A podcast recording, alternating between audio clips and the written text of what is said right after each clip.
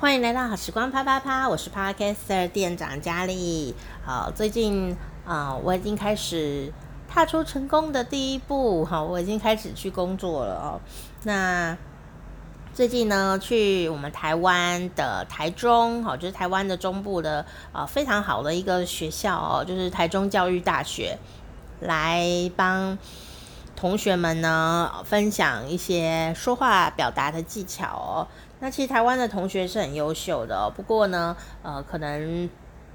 从小的环境啊，好，就是这几年的环境呢，并没有去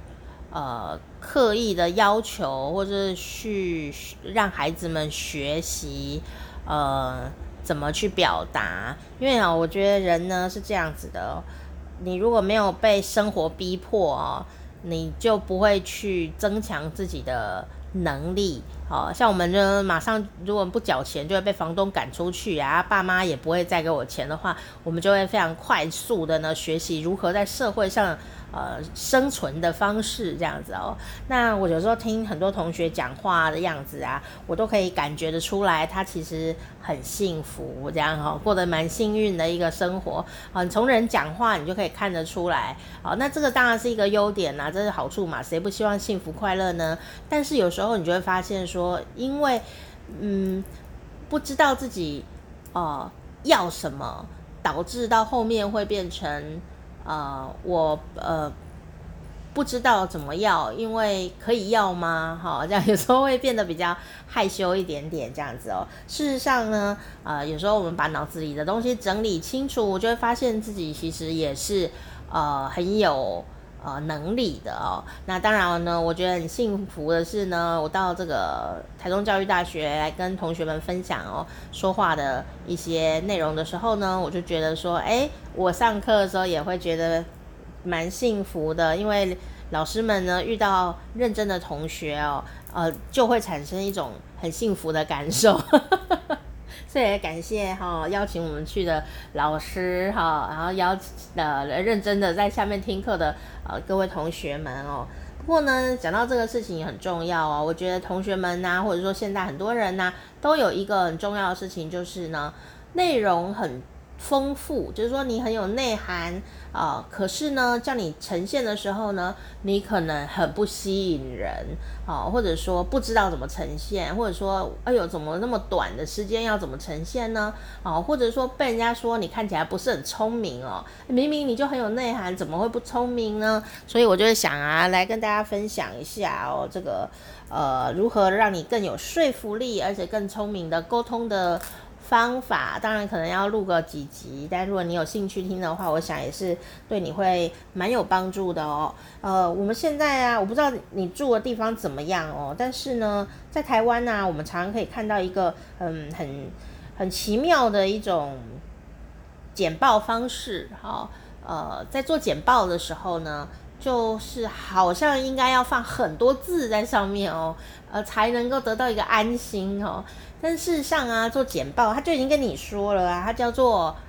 简报，简报就是要简，演讲就是要演嘛，不然怎么用这两个字呢？好，我们所谓的 PowerPoint 哦，其实并没有很重要，它是要让帮助这个讲者哦增色用的，好，就吸引力增强用的哦，不是。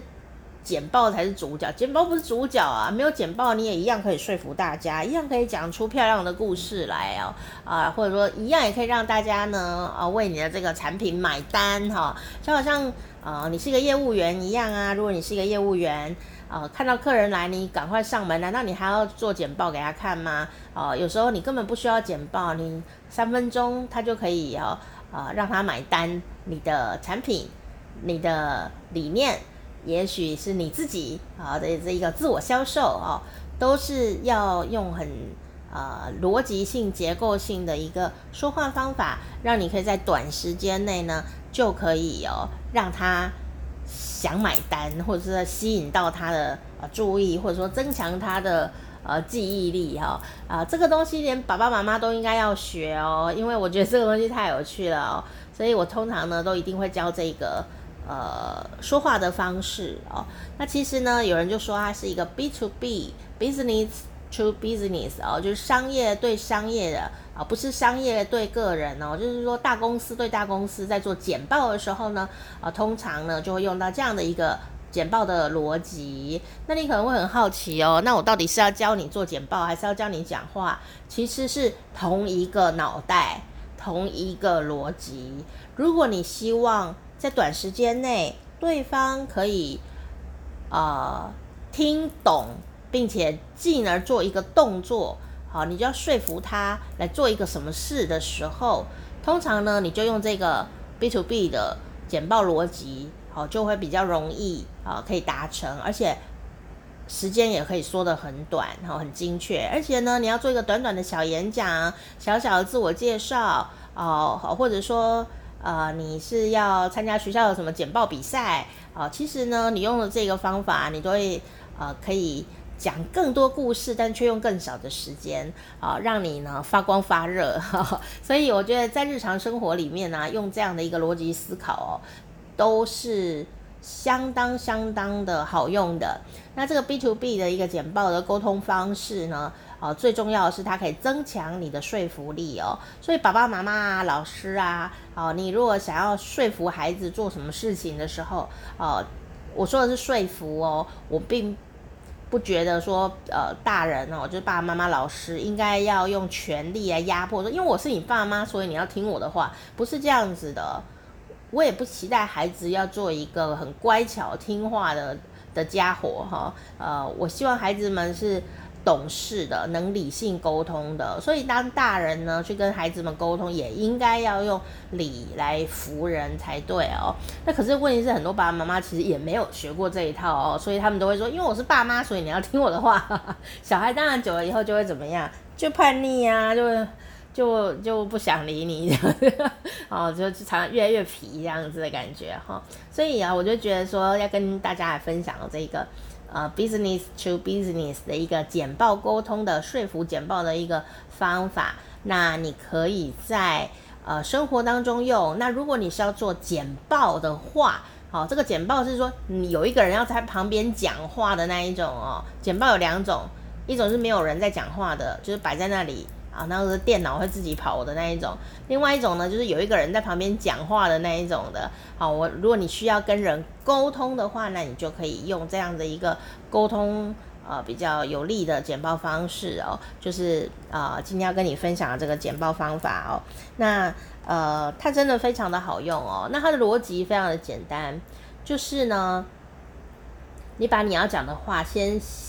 把这个结论啊。给挑出来，好，如果是我学生，应该都有学到这一招哦。你讲这个，你开口要准备讲这一段话，请问这段话你要重点是什么？你的结论是什么？一开始就先讲你的结论，好，结论先讲出来，好，那这个地方很困难，是很多人不知道，哎，我这段话到底要结论什么？这样，